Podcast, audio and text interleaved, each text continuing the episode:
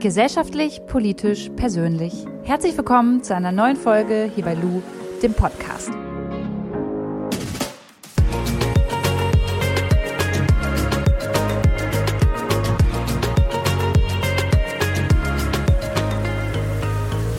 Mir ging es letztens richtig schlecht. Ich nehme mir Kritik immer sehr zu Herzen. Ich schaue nicht als erstes, ob die Kritik vielleicht auf der anderen Seite gar nicht berechtigt ist, sondern sucht die Kritik dann auch immer erstmal bei mir. Ich bin manchmal zu empathisch, ich weine schnell, ich habe das Gefühl, ich bin manchmal zu sensibel. Und als ich das bei Instagram gesagt habe und das Wort zu sensibel benutzt habe und gleichzeitig Hochsensibilität angesprochen habe, habe ich berechtigterweise ein bisschen Kritik bekommen. Und es wurde gesagt, Lu, setz dich doch bitte mal erstmal damit auseinander, was überhaupt Hochsensibilität ist. Und das möchte ich in dieser Folge machen. Dafür habe ich mir zwei spannende Interviewpartnerinnen eingeladen. Zum einen eine Diplompsychologin, zum anderen eine Frau, die die Eigenschaft, hochsensibel zu sein, besitzt. Bevor wir in das Gespräch reingehen, kommt jetzt aber erstmal kurz eine kleine Werbepause passt heute auch ein bisschen zum Thema und eignet sich für alle Personen, die sich vielleicht auch jetzt angesprochen fühlen, wenn ich sage, ich persönlich kann momentan richtig schlecht schlafen und bin sehr unruhig. Und es gibt eine App. Die App heißt Seven Mind und das ist Deutschlands meistgenutzte Meditations-App und die bisher einzige Meditations-App, deren Angebot von gesetzlichen Krankenkassen erstattet wird. Der Seven Mind Kurs Achtsamkeitsbasiertes Stressmanagement ist zum Beispiel als Präventionsmaßnahme zertifiziert. Das heißt, dass er von vielen gesetzlichen Krankenkassen bezuschusst oder der Betrag komplett erstattet wird. Wie geht das? Man bucht den Kurs bei Seven Mind. Der kostet dann 75 Euro. Dann durchläuft man den Kurs. Die Bestätigung kann man dann bei seiner Krankenkasse einreichen. Geld bekommt man danach dann zurück. Jetzt fragt ihr euch, okay, wie viel erstattet denn meine Krankenkasse? Das könnt ihr abchecken, indem ihr www.7 als Zahl mind, mind.de slash lu, L-O-U, eingebt und dann auf eine Seite kommt, wo ihr einmal abchecken könnt, okay, wie hoch ist die Erstattung. Da bekommt ihr auch noch weitere Infos zu der App und ich bin gespannt auf euer Feedback, bin gespannt, was ihr dazu sagt und jetzt starten wir in die Folge. Werbung Ende. Hochsensibilität. Ist es eigentlich ein Begriff, der wissenschaftlich anerkannt ist? Gibt es verschiedene Stufen? Und was ist eigentlich der Unterschied zwischen hochsensibel, sensibel und empathisch sein? Das habe ich zuallererst mal Miriam Junge gefragt. Miriam Junge ist Diplompsychologin, psychologische Psychotherapeutin für Verhaltenstherapie, Life Coach, Mediatorin und Gründerin. Miriam, ich freue mich riesig, dass du die Zeit genommen hast und wüsst gern gleich mal zuallererst, was ist der Unterschied zwischen Hochsensibilität, Empathie und Sensibelsein? Zur Unterscheidung von Hochsensibilität, Empathie und Sensibelsein kann ich äh, ganz klar sagen, dass zwischen Sensibilität und Hochsensibilität ein Kontinuum besteht. Ne? Das heißt, die einen sind sensibler, die anderen sind weniger sensibel. Das ist so ein bisschen wie begabt und hochbegabt. Hochsensibilität ist sozusagen die Hochbegabung und das normale Begabtsein ist das Sensibelsein. Also Hochsensibilität bezeichnet sozusagen die Unterschiede der Verarbeitung von Reizen auf einer psychologischen und auf einer neurophysiologischen Ebene. Empathie ist einfach eine menschliche Eigenschaft, die Menschen dazu befähigt, andere Personen und Lebewesen zu fühlen, also sich besser einzufühlen. Wenn wir empathisch sind, können wir Gedanken, Gefühle und äh, Beweggründe unserer Menschen oder Mitmenschen auf emotionaler und gedanklicher Ebene besser erfassen. Aber man kann dazu sagen, dass hochsensible Menschen natürlich auch oft sehr empathisch sind. Dadurch, dass sie eine tiefe und sehr intuitive Art der Wahrnehmung haben, zählt ihr Einfühlungsvermögen zu einer sehr, sehr besonderen Stärke, also dann sozusagen zur Hochbegabung der Hochsensibilität. Gibt es denn mehrere Stufen bei der Hochsensibilität? Und wenn ja, welche gibt es und wie unterscheiden die sich? Es gibt ganz viele Tests dazu. Das heißt, jeder kann sich äh, im Internet einen Test raussuchen und schauen, ob er hochsensibel ist oder nicht. Aber diese Stufen sind so wissenschaftlich noch nicht erforscht. Ich glaube, das hat ganz viel mit dem persönlichen Leidensdruck und dem persönlichen Empfinden dieser Fähigkeit zu tun. Das heißt, wenn ich ganz viel wahrnehme, wenn ich ganz viel fühle und mich das total erschlägt, dann habe ich das Gefühl, dass ich wahnsinnig hochsensibel bin. Das hat aber auch damit zu tun, dass ich vielleicht schlecht geschlafen habe und dass ich generell mich im Moment nicht so gut fühle. Aber in Phasen, in denen es mir total gut geht, in denen ich keinen großen Stress habe, in denen ich, in denen ich fröhlich bin, in denen ich auch für mich Sorge und Ressourcen habe, kann ich mit dem besser umgehen. Das heißt, ähm, jeder Mensch, der hochsensibel ist, hat Phasen, in denen Hochsensibilität anstrengender ist oder weniger anstrengender ist. Ich glaube, ähm, damit kann ich die Frage in diesem Sinne beantworten. Aber ganz klar, es gibt keine getesteten Stufen, wie zum Beispiel bei der Hochbegabung, dass man sagt, mit 140 IQ ist man wahnsinnig ähm, hochsensibel, sondern eher die einzelnen Faktoren, die sehr, sehr individuell sind. Ist der Begriff Hochsensibilität wissenschaftlich anerkannt?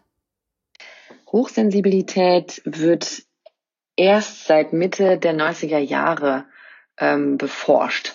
Und zwar hat damit Elaine Aaron angefangen, als sie merkte, dass sie irgendwie anders Dinge aufnimmt als die Menschen in ihrem Umfeld. Und das ist ganz spannend, denn ähm, seitdem hat sich viel entwickelt und diese Dame forscht immer noch und es kam 2018 eine ganz interessante Studie raus. Und das ist mir auch ganz wichtig zu sagen. Da wurde ganz klar, dass Hochsensibilität ganz klar von psychischen Störungen wie zum Beispiel Schizophrenie, Autismus oder einer posttraumatischen Belastungsstörung abzugrenzen ist. Also ein gesunder, hochsensibler Mensch nimmt zwar sehr, sehr viel wahr und diese Reize müssen auch erstmal verarbeitet werden, aber die können sich sehr, sehr gut regulieren, die Reize aufnehmen und verarbeiten und dann auch noch integrieren. Und äh, bei den genannten Störungen ist das in dem Rahmen eben nicht möglich. Was da häufig hilft, ist, dass hochsensible Menschen ganz viel Ruhe für sich nehmen, achtsam sind und aufpassen, dass sie genug Ressourcen haben und Zeit, um diese aufgenommenen Reize auch zu verarbeiten. Also da alle Sinneskanäle bei hochsensiblen Menschen offen sind, gehen alle Reize ungefiltert durch, direkt ins Gehirn und müssen verarbeitet werden. Hochsensible Menschen nehmen sehr viel mehr Details wahr, erleben vieles sehr viel intensiver ähm, weil es keinen Filter gibt, der sozusagen aussortiert. Das führt aber natürlich gleichzeitig dazu, dass das Gehirn mehr Zeit und Ruhe braucht, um diese Reize auch zu verarbeiten, einzuordnen und zu speichern. Konkret gesagt bedeutet das im Alltag, hochsensible empfinden auf der einen Seite tiefer und erleben stärker, sind empathischer, aber sie haben auch eben ein erhöhtes Schmerz- und Geräuschempfinden, sind häufig stimmungsbeeinflusst. Und das, was ich jetzt in meiner Praxis häufig sehe, ist, dass Hochsensible auch oft sehr perfektionistisch sind und selbst, selbstkritisch und eben früh gelernt haben, sich anzupassen. Also bei mir ist da häufig dieser Glaubenssatz sehr, sehr deutlich, wie ich bin zu viel. Generell ist auch eine geringere Belastbarkeit ähm, bemerkbar ganz wichtig ist, und ich bin ja auch eine dieser Hochsensiblen, die damit gut umgehen kann. In meinem Job profitiere ich da total von, weil ich ganz viel wahrnehme. Aber ich brauche auch ganz viel Zeit und Ruhe für Entspannung, damit ich mich selbst regulieren kann und damit ich mental gesund bleibe. Okay, jetzt wissen wir so ein bisschen was über das Grundgerüst Hochsensibilität. Aber wie lebt man eigentlich mit dieser Eigenschaft? Was macht das mit ein? Und ist das eher eine Belastung oder vielleicht sogar eine Befähigung? Das wollte ich von einer Frau wissen, die die Eigenschaft, hochsensibel zu sein, besitzt. Maria, stell dich doch mal ganz kurz vor. Ja, hallo Lu, das mache ich natürlich sehr gern. Also, ich bin Maria Anna Schwarzberg, ich bin Podcasterin und Autorin und angefangen hat das Ganze mit dem Podcast Proud to be Sensibelchen, der heute vollkommen unperfekt heißt. Und dazu gibt es auch ein gleichnamiges Buch, Proud to be Sensibelchen. Und ich habe auch noch ein zweites geschrieben. Das ist heute leider nicht mehr im Verkauf. Aber das sind die Dinge, die ich mache. Ich arbeite gern kreativ, ich setze gern Projekte um. Und für mich ist wichtig, dass Menschen daraus immer etwas mitnehmen können. Ich stelle gern diese zwischenmenschlichen Beziehungen in den Fokus und schaue, wie entwickeln sich Menschen eigentlich. Ich finde es auch total spannend, was passiert innerhalb von Familie, wie wachsen wir auf, wo geht das hin, wie prägt das dann unsere Beziehung und wie kommen wir eigentlich als sensible Menschen in so einer lauten digitalen Welt zurecht. Mhm. Und du hast gerade schon eigentlich das Stichwort genannt. Es geht ja heute um das Thema Hochsensibilität und deswegen hatte ich dich auch angefragt, weil ich weiß, du beschäftigst dich mit dem Thema sehr viel und gleichzeitig kann man sagen, bist du auch eine hochsensible Person, richtig? Ja, das ist richtig. Bist du das denn schon von Geburt an? Also wann hast du denn gemerkt, dass du diese Eigenschaft, hochsensibel zu sein, besitzt? Ja, also tatsächlich bin ich das von Geburt an. Das ist etwas, was genetisch bedingt ist, ähm, wahrscheinlich auch vererbbar. Und deswegen bin ich das schon immer gewesen. Aber ich habe erst viel, viel später darum erfahren, als ich Mitte 20 war. Ich war damals im Burnout und krankgeschrieben und hatte so unfassbar viel Zeit und war gleichzeitig so gehetzt und getrieben. Und habe dann irgendwie eigentlich sinnlos bei Social Media rumgescrollt und auf einmal habe ich einen Artikel gesehen und da ging es um Hochsensibilität und irgendwie hat er mich angezogen und ich habe reingelesen und ich habe immer weitergelesen und habe jedes Mal gedacht, also die Dinge darin beschrieben wurden, wie Hochsensibilität ist und wie sich das anfühlt und was das macht, habe ich immer gedacht, oh Gott, das bin ich, das bin ich, das bin ich, das bin ich. Und ähm, dann habe ich, war damals noch in Therapie, mit in die Therapie auch genommen und konnte das dort aufarbeiten. Und für mich war es also mh, mm, eine Erleichterung, weil ich wusste, ja, ich bin etwas anders, ja, ich bin sensibler, ich bin introvertierter, ich brauche mehr Zeit für mich. Und das ist okay, das darf so sein. Mit mir sind es noch viele andere, ähm, es ist keine Krankheit. Das war für mich auch was, was mich irgendwie beruhigt hat, weil ich dachte, okay, huh, doch nicht ganz so schlimm, einander Waffel. Und ähm, so bin ich äh, auf das Thema damals gestoßen. Wie, mehr, wie würde man denn jetzt an dir merken, dass du hochsensibel bist? Also was sind denn die Eigenschaften, die dich zu einer hochsensiblen Person machen? Mhm. Ja, also an sich merkt man das gar nicht so doll. Ich bin jetzt keine von denen, die, abgesehen von ihrer Arbeit, ähm, hinausgeht und sagt so, hallo, ich bin Maria, ich bin hochsensibel. Ähm, du musst jetzt bitte erstmal Rücksicht auf mich nehmen. Das gar nicht. Ähm, man merkt es vor allem bei mir daran, dass ich mittlerweile tatsächlich danach lebe, was mir gut tut. Ich weiß, ich bin ein Mensch, der sehr viel mehr Zeit und Raum für sich braucht. Denn bei Hochsensibilität ist es so, dass das Gehirn ein Stück weit anders funktioniert. Das heißt, alle Reize, die so reinkommen, ähm, gehen ungefiltert bis ins Gehirn durch. Und das ist auf der einen Seite schön, weil es lebendig ist und intensiv und bunt und wirklich aufregend. Und auf der anderen Seite kann man sich ja vorstellen, all diese Reize müssen ja auch irgendwann verarbeitet werden. Und das braucht einfach mehr Raum und Zeit. Und ich bringe mal gerne das Beispiel einer U-Bahnfahrt oder einer Bahnfahrt, weil ich glaube, dass sich viele darin wiedererkennen können. Jemand, der nicht hochsensibel ist, also der nicht dieses Persönlichkeitsmerkmal trägt, der steigt in die Bahn, sucht sich seinen Platz, liest, hört Musik, was auch immer kommt an seinem Ziel an und steigt aus. Und jemand, der hochsensibel ist, der merkt schon beim Einsteigen irgendwie, was sind das für Gerüche, was ist für eine Stimmung generell in dieser Bahn. Ähm, der merkt irgendwie beim Hinsetzen, oh, der Platz ist noch warm vom Vormann, irgendwie kratzt der Sitz und derjenige versucht vielleicht auch oder diejenige versucht vielleicht auch zu lesen oder Musik zu hören, kann aber die anderen Sachen nicht ausblenden. Also Gespräche ringsrum, Telefonate, all das ist irgendwie immer da und es ist tatsächlich emotional anstrengend. So eine normale tägliche Sache wie Bahnfahren, weil so viele Menschen da sind und man eben all diese Emotionen und alles, was um einen herum passiert, nicht ausblenden kann. Alle Reize kommen wieder ungefiltert rein und man ist danach tatsächlich ein bisschen erschöpft. Wie gehst du denn damit dann um? Also brauchst du dann, wie du schon sagst, du bist dann erschöpft, brauchst dann erstmal so die Zeit für dich oder hast du inzwischen gelernt, mit diesen Situationen einfach besser umzugehen? Kann man da was machen?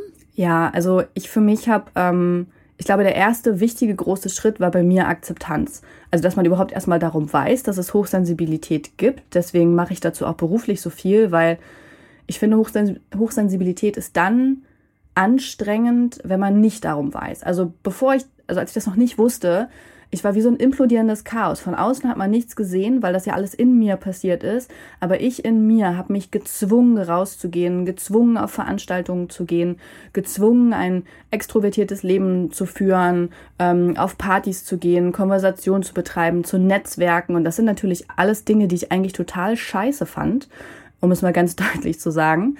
und die mir so viel abverlangt haben. Und dann habe ich mir gleichzeitig aber auch gar keine Pause gegönnt, weil ich halt dachte, das darf ich nicht. Alle anderen kriegen das doch auch hin. Und deswegen war es wichtig, überhaupt erstmal zu wissen, dass es Hochsensibilität gibt und dass mich das betrifft. Und am zweiten Schritt war für mich diese Akzeptanz wichtig. Und das hat eine ganze Weile gedauert. Ich zwar, ich war zwar erleichtert und habe gedacht, oh cool, toll, das erklärt alles so ein bisschen. Aber ich habe dennoch gemerkt, wie das an mir gerieben hat und ich natürlich trotzdem immer wieder nochmal versucht habe, ganz normal zu sein und bei allem mitzulaufen, was man so tun sollte. Also ich war viel im Müssen und im Sollen und wenig in diesem, was will ich eigentlich oder was tut mir gut. Und das war dann so der große dritte Schritt und ich kann auch nicht sagen, dass das irgendwie, habe ich mich zwei Wochen hingesetzt und dann habe ich das und das äh, beschlossen, sondern es war ein langer Prozess über Jahre, ähm, in dem ich immer wieder geschaut habe, tut mir das eigentlich gut und was will ich? So angefangen bei kleinen Dingen wie, welche Kaffeetasse will ich mir gerade aus dem Schrank nehmen? Die rote oder die blaue? Also sich wirklich mal mit so kleinen Dingen zu beschäftigen. Und das habe ich dann immer weitergeführt. Ähm, und ich habe auch immer öfter gemerkt, wenn ich an meine Grenzen gestoßen bin. Also wenn ich auf einer Veranstaltung saß und eigentlich dachte, nee, eigentlich will ich hier überhaupt nicht sein. Warum bin ich hierher gegangen? Und dann wurde ich manchmal auch wütend auf mich und auf alles andere, ähm, habe aber immer mehr für mich die Lehre gezogen, okay, dann mach es doch nächstes Mal einfach nicht. Und das ist natürlich immer wieder mit Mut verbunden, wenn man sich denkt, aber ich muss da doch hin, das ist ja irgendwie beruflich. Und immer öfter habe ich dann einfach Nein zu Dingen gesagt. Und so platt und pathetisch das klingt, Ja zu mir. So. Und habe dann gesagt, ich gehe zum Beispiel nicht auf diese Veranstaltung ähm, und habe stattdessen mich irgendwie mit einem Buch in die Badewanne gelegt. Und Überraschung, es ist nichts Schlimmes passiert. Ähm, ich habe weder meine. Du hast so nichts verpasst? Nein, ich habe nichts verpasst. Niemand hat hinterher gesagt, oh Maria, dass du nicht da warst, war jetzt aber furchtbar. Denn die gute Nachricht ist, es interessiert niemand, ob du da bist oder nicht. Und zwar auf eine gute Art und Weise. Nicht im Sinne von, du bist egal, sondern es sind genug andere da, ja, mit denen man auch irgendwie Konversationen betreiben kann und so weiter und so fort. Ähm, und ich habe nicht meine soziale Stellung verloren. Ich bin immer noch beruflich erfolgreich. Ähm, Ganz im Gegenteil, sogar noch erfolgreicher, eben weil ich Grenzen aufzeigen kann und weil ich dann wirklich nur das mache, was mir Freude bringt, was ich dann aber auch mit 100 Prozent machen kann. Ich habe einfach aufgehört, so zu allem Ja zu sagen, um zu gefallen. Ähm, Stück für Stück, wie gesagt, sukzessiv habe ich mir das irgendwie äh, erarbeitet äh, in ganz vielen Gesprächen mit mir selbst, in denen ich mir immer wieder gesagt habe, Maria, du tust das Richtige. Das ist gut, was du machst. Bleib zu Hause oder geh noch mal eine Runde raus oder was auch immer. Ähm, und es fühlt sich heute gut an und ich achte auch heute im Alltag darauf. Ich lebe zum Beispiel bewusst in einer Stadt, die nicht riesengroß ist, weil ich gemerkt habe, das tut mir nicht gut. Ich kann hier ganz gut die Dinge zu Fuß oder mit dem Rad machen. Ähm, die Straßenbahnen sind in Magdeburg, wo ich wohne, auch nicht ganz so voll. Und ich schaue dann immer, dass ich für mich so ein paar Ruhezeiten finde. Ich habe einen Hund, den liebe ich sehr und der ist für mich ein Riesenausgleich, weil ich natürlich zwei, dreimal am Tag eine große Runde mit dem gehe und automatisch frische Luft habe, Grün um mich, Natur Ruhe und dabei voll auftanken kann. Ähm, ich bin tatsächlich auch jemand, der sehr gern Yoga macht, gar nicht unbedingt wegen des sportlichen Aspekts, sondern wegen des mentalen Aspekts, weil ich merke, dass mich das sehr erdet und runterbringt. Vor allem immer dann, wenn ich denke, jetzt habe ich keine Zeit dafür, jetzt habe ich eigentlich keine Zeit dafür, mir was Gutes zu tun. Das ist so ein Moment, in dem ich mir angewöhnt habe, die Stopptaste zu drücken und erst recht was Gutes für mich zu tun, auch wenn ich das Gefühl habe, ich hätte das nicht verdient und jetzt wäre wirklich keine Zeit dafür. Denn mittlerweile habe ich irgendwie gelernt, das fühlt sich zwar am Anfang immer noch so an, als hätte man es nicht verdient und als wäre jetzt gerade nicht die Zeit dafür. Aber spätestens am Ende der Yogastunde oder wenn ich aus der Badewanne komme, dann denke ich mir, oh, Gott sei Dank habe ich das gemacht. Jetzt kann ich auch irgendwie wieder mit mehr Fokus an die Themen rangehen. Ich würde gern nochmal diesen Begriff Hochsensibilität mehr ausmalen, weil alles, was du jetzt gesagt hast, außer die U-Bahn-Fahrt, damit kann ich mich als Luisa identifizieren. Also das fühle ich total, wenn du das sagst. Gleichzeitig würde ich aber jetzt nicht behaupten, nach all dem, was ich jetzt gelernt habe in dieser Folge bisher, dass ich hochsensibel bin. Also diese Eigenschaften der Hochsensibilität, können die auch von Mensch zu Mensch anders ausgeprägt sein? Und ist man denn dann hochsensibel, wenn man nur in Anführungszeichen eine Eigenschaft besitzt? Oder muss das schon ein Zusammenspiel aus mehreren Dingen sein? Mm, Hochsensibilität ist tatsächlich individuell und prägt sich bei jedem anders aus. Deswegen kann sich gar nicht jeder in zum Beispiel meiner Hochsensibilität wiederfinden, sondern das geht über alle fünf Sinnesreize, also über das Auditive, das Hören, das Visuelle, das Sehen, das Fühlen, das Schmecken, das Riechen, all das kann unterschiedlich betroffen sein. Ich bin zum Beispiel jemand, der sehr visuell ist und ähm, ich habe aber auch einen Bekannten, der ist extrem auditiv. Der erinnert auch nicht in Bildern, die in seinem Auge vorbeiziehen, sondern in Geräuschen. Und für den sind dann natürlich auch auditive Reize, also alles, was sehr laut ist, sehr einschränkend oder aber über Stimme ähm, sehr aufnehmend. Der hat quasi seine ganze Empathie entwickelt, der in Gesprächen. Das ist total schön und äh, auch mal eine ganz andere Form. Also es gibt ganz unterschiedliche Ausprägungen. Ähm, viele Hochsensible oder was viele gemein haben, ist eben diese große Empathie für andere, ähm, dass man eben von anderen fast fühlen kann, wie es denen geht oder was in denen vorgeht. Ähm, das ist tatsächlich keine Wahrsagekraft, sondern ist so ein bisschen wie bei Sherlock Holmes. Ne? Dadurch, dass wir so viel wahrnehmen, weil alle Reize reinkommen, nehmen wir natürlich auch viel an anderen Menschen wahr. Und dadurch schließen wir unterbewusst auf deren emotionalen Zustand. Ähm, das kommt halt einfach daher.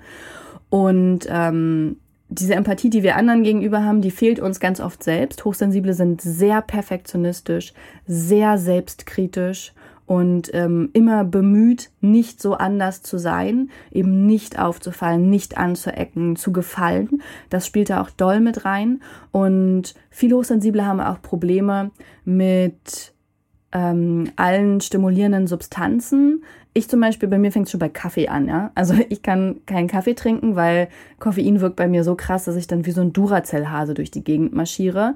Ähm, viele Hochsensible haben auch Probleme mit Alkohol, ähm, dass sie merken, dass der natürlich sehr stark wirkt. Auf der anderen Seite nutzen sie ihn aber auch ganz gerne bei sozialen Veranstaltungen, weil er natürlich auch dämpft und mutiger macht und zugänglicher und aufgeschlossener. Ähm, also es gibt so unterschiedliche Merkmale und man muss auch nicht alle davon erfüllen. Ich glaube, das tun die wenigsten, sondern es gibt eben viele Ausprägungen. Es gibt unterschiedliche Fragebögen dazu. Es gibt so einen ganz vereinfachten Fragebogen von Elaine Aaron, das ist die Pionierforscherin in der Hochsensibilität, die hat vor 25 bis 30 Jahren ungefähr angefangen, auf diesem Gebiet zu forschen. Das war die erste. Und von der gibt es so einen kleinen Fragebogen mit, ich glaube, 27 Fragen. Und da kann man für sich herausfinden, bin ich denn eigentlich oder gibt es die Wahrscheinlichkeit, dass ich hochsensibel bin? Und wenn man das dann ganz genau wissen will, dann müsste man zum Psychologen gehen oder zum Psychiater und den umfassenden Test machen. Da gibt es natürlich dann viel, viel, viel, viel, viel, viel mehr Fragen und da würde man dann ganz genau Bescheid wissen. Maria, ich habe auf Instagram den, ich würde jetzt inzwischen sagen, wenn ich mir das alles anhöre, den Fehler gemacht, ähm, mich als hochsensibel zu bezeichnen. Ähm, weißt du, was mir immer noch schwer fällt jetzt in unserem Gespräch, mhm. Äh, so sensibel und hochsensibel sein trotzdem so abzugrenzen. Weißt du, weil bei allem, was du sagst, ist sehr viel dabei, mit dem ich mich tatsächlich trotzdem noch identifizieren kann und ähm, äh, gerade so, was du sagst mit der Empathie und immer allen Menschen gefallen wollen und ähm, auch äh, so, dass Sachen wie Alkohol auf dich vielleicht noch mal ganz anders wirken das, das fühle ich gerade alles. Aber trotzdem haben mir ganz viele das Feedback gegeben und gesagt, Lu, ähm, du kannst dich hier nicht einfach als hochsensibel bezeichnen. Das ist höchstens sensibel. Und das fällt mir echt ein bisschen schwer. Wo mache ich denn da jetzt genau die Grenze? Mhm. Kann ich sehr gut verstehen und finde ich auch überhaupt gar nicht schlimm, ähm, dass, dass nicht jeder differenzieren kann und auseinanderhalten kann. Wie auch, ja. Man kann ja nicht sofort irgendwie in allem äh, diese Expertise haben. Also es ist so, dass durchaus jeder Mensch sensibel sein kann. Ich glaube, je, ich glaube wirklich fest, dass jede und jeder von uns ähm, sensibel ist und dass das je nach Aufwachsen und Prägung unterschiedlich ausgeprägt ist, auch je nach Charakter und ähm, wie wir einfach als Menschen sind und dann eben auch, wie wir jetzt gerade leben. Ne? Haben wir Möglichkeit, unsere Sensibilität auszuleben? Ich glaube, das ist gerade für Männer häufig ein schwieriges Thema, weil sie einfach gesellschaftlich da ähm, wenig Zuspruch bekommen, beziehungsweise darauf geprägt werden, ihre Sensibilität irgendwie zu schlucken oder auch wie, wie, was für einem Job sind wir? Müssen wir uns krass behaupten? Dürfen wir Emotionen zeigen? Ähm, deswegen glaube ich schon, dass jeder von uns sensibel ist in unterschiedlicher Ausprägung. Hochsensibilität ist einfach nochmal ein ganz eigenes Persönlichkeitsmerkmal und es gibt viele Graustufen dazwischen. Also Hochsensibilität kann man ja eben über den Test feststellen lassen und ist eben tatsächlich eine andere Funktionalität des Gehirns. Ähm, aber die Graustufen bis zur Hochsensibilität, die sind ganz unterschiedlich intensiv und ich persönlich spreche auch viel lieber von Sensibilität, weil es für mich weniger Menschen ausschließt. Ich finde, gerade Hochsensible sorgen sich ja um dieses Anderssein und fühlen sich schnell ausgeschlossen und wollen gefallen. Und dann zu sagen, du bist aber nicht hochsensibel, in diesen Club kommst du nicht rein, ist halt schwierig, weißt du, also gerade dann nochmal jemanden auszuschließen. Ähm, deswegen appelliere ich immer eher an diese Sensibilität und ich glaube, dass wir die eben alle in uns tragen. Und ist die Eigenschaft, hochsensibel zu sein, für dich eine Belastung oder eher eine Befähigung? Oder beides irgendwo? Mm, beides. Das ist immer eine Perspektivsache. Ähm, irgendwie hat ja alles so zwei Seiten der Medaille und das hat, ist auch bei Hochsensibilität so. Ähm, ich würde sagen, dass ich die ersten 25 Jahre meines Lebens das als absolute Belastung empfunden habe. Die Wertschätzung für diese Eigenschaft konnte ich dann erst mit den Jahren finden, weil ich natürlich merke, was ich dadurch auch für Vorteile habe. Also ich könnte die Arbeit, die ich mache, gar nicht machen. Ähm, die Fähigkeit, so zu schreiben ähm, und auch in Podcast-Folgen so strukturiert emotionale Themen aufzuarbeiten, die hätte ich sonst nicht, wenn ich nicht hochsensibel wäre. Und ich würde auch nicht so intensiv ähm, leben und lieben können, wie ich es tue und so intensive Beziehungen führen können. Und das sind Dinge, die ich sehr schätze und die mir sehr wichtig sind. Und gleichzeitig wenn ich völlig erschöpft und durch bin und ich bin einfach weniger belastbar als andere Menschen. Das ist leider auch Teil der Hochsensibilität, klar, bei all dem, was verarbeitet werden muss. Und wenn ich halt mal wieder völlig überlastet bin und gestresst bin, ja, wo andere noch nicht mal ansatzweise an ihrer Grenze stehen, ähm, natürlich fluche ich dann und denke mir so, verdammte Axt, das ist doch jetzt Mann, ey. So, aber dann erinnere ich mich daran, dass es auch alles sein Gutes hat und vor allem erinnere ich mich daran, dass ich es nicht ändern kann. Ähm, das ist halt so eine Eigenschaft, deal with it. Du hast die, die wird nicht weggehen, auch wenn du bis zum Ende deines Lebens dagegen ankämpfst. Die gehört einfach zu dir. Also deal with it, leb damit und finde für dich deinen Weg, wie du gut damit leben kannst und eventuell das sogar noch einbringen kannst, dass es nutzvoll ist. Ich habe auf Instagram die Frage gestellt, auch auf Instagram, ja, ähm, ob ähm, ähm, meine FollowerInnen das kennen, dass sie manchmal das Gefühl haben, zu sensibel zu sein. Und da habe ich berechtigterweise auch den Hinweis bekommen, Lou, ähm, das kann Menschen, die hochsensibel sind, verletzen. Kannst du dazu vielleicht noch mal was sagen? Mm, also mich persönlich hätte das jetzt nicht verletzt. Ähm, also wirklich nicht. Ich glaube, pff, zu sensibel zu sein. Also du meinst jetzt quasi in diesem Sinne von sei nicht so eine Mimose, stell dich mal nicht so an oder wie? Nee, es war, war eher so, ähm, dass ich halt gefragt habe, hey, ist es bei euch auch so, dass ihr euch manchmal ein bisschen zu sensibel fühlt oder zu sensibel handelt. So und dann habe ich ganz viele Nachrichten gekriegt und ähm, da wurde gesagt, hey Lu, ähm, damit ähm, verletzt du halt Leute, die hochsensibel sind und deswegen habe ich ja dann auch angefangen, mich damit zu beschäftigen und ähm, dachte vielleicht, dass du mir jetzt sagst äh, oder sagen kannst, hey, ja, du, da muss man ein bisschen aufpassen oder das kann halt Menschen verletzen. Also muss man ja eh immer. Ähm, ich weiß nicht, wahrscheinlich ist das auch dann eher so eine Auslegungssache oder wie man, ähm, äh, wie man sozusagen die Aussage dann empfängt. Ja, also ich muss sagen, ich hätte das nicht ich hätte mich davon nicht persönlich angegriffen gefühlt und auch nicht verletzt gefühlt. Ähm, ich denke ja selber manchmal auch, dass ich zu sensibel bin. Wie gesagt, ich erinnere mich dann immer wieder an die positiven Dinge, aber auch ich denke manchmal über mich selbst so, oh wow, Maria, das war jetzt wieder so Sensibilität hoch 1000, von himmelhoch jauchzend zu, zu Tode betrübt in drei Sekunden. Oder dass ich hier einfach mal abends sitze und mich, keine Ahnung, ein Buch, ein Film oder Musik so überwältigt, ich kann bei Büchern heulen, Lu, das kannst du dir gar nicht vorstellen, ne? Da, oh, da denke ich dann auch, da sitze ich hier heulend Und dann schicke ich ihm noch eine Sprachnachricht an eine Freundin und dann sage ich auch immer schon so, es geht mir gut, ich heule auch wirklich nicht deswegen und deswegen, sondern nur wegen des Buches und ich weiß auch, morgen ist es wieder besser. Es ist gerade einfach, ich bin jetzt zu sensibel dafür. Also ich weiß das dann auch selber und, ähm, und nehme das dann ein bisschen mit Humor.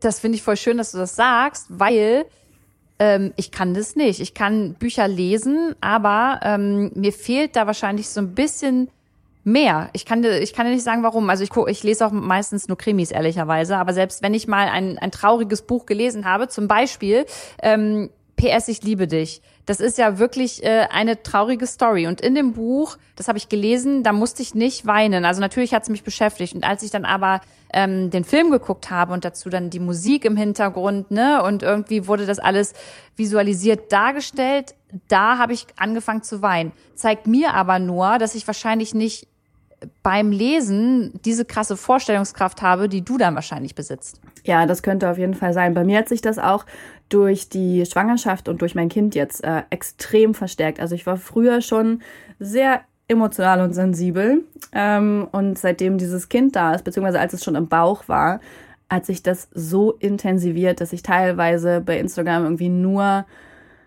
einen Hund sehen musste, der ein Zuhause gesucht hat und keins gefunden hat und es war schon aus und vorbei. Und ich habe schon Rotz und Wasser geheult und hätte am liebsten den Hund zu mir genommen und ähm, musste da auch jetzt nochmal anders auf mich aufpassen, habe ganz krass selektiert, irgendwie wem und was ich folge und auch was ich ähm, an Nachrichten konsumiere oder auch eben an Büchern und Filmen und so. Also das äh, hat mich überrascht, wie viel stärker das dadurch geworden ist. Maria, es war voll schön, dir zuzuhören und ich kann mir vorstellen, dass es jetzt auch ZuhörerInnen gibt, die vielleicht noch mehr zu dem Thema Hochsensibilität wissen möchten. Ähm, auf deiner Seite beschäftigst du dich damit und ich würde sagen, deine Instagram-Seite packe ich mal in die Show Notes rein und von dort aus kommt man dann auch auf alles weitere, was du so machst, auf deinem Podcast, auf deinem Buch und äh, kann sich da gemeinsam mit dir wahrscheinlich mit dem Thema einfach auch noch weiterentwickeln. Vielen, vielen Dank, dass du hier heute meine Interviewpartnerin warst. Danke, Lou. Ich habe mich sehr gefreut. Das war's schon wieder. Ich freue mich, dass ihr reingehört habt und auch generell mal ein dickes Dankeschön an alle von euch, die mich fleißig bei Instagram markiert haben bei dem Spotify-Rückblick. Ich hatte gar nicht so tatsächlich im Gefühl, dass ihr so viel den Loop-Podcast hört. Also vielen, vielen Dank. Nächstes Jahr geht es natürlich auch weiter mit ganz, ganz vielen tollen Themen und InterviewpartnerInnen. Aber wir sind noch nicht in der Winterpause angekommen. Ihr hört nächste Woche nochmal von mir. Bis dahin wünsche ich euch wie immer alles Gute, bleibt gesund und noch ein dickes Dankeschön an Schüler Media, die diesen Podcast produzieren. Macht's gut.